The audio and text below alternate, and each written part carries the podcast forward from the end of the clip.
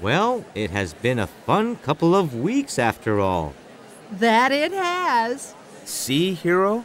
It wasn't that bad having us stay at your place, was it?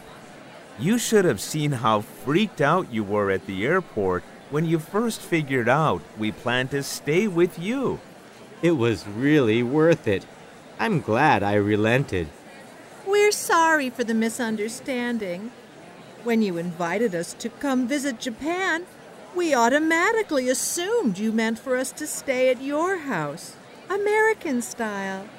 Live and learn. Come back again anytime. You have to come stay with us again in Seattle sometime. Careful now. I might just take you up on the offer. We fully expect you to. Thanks for being such a wonderful host.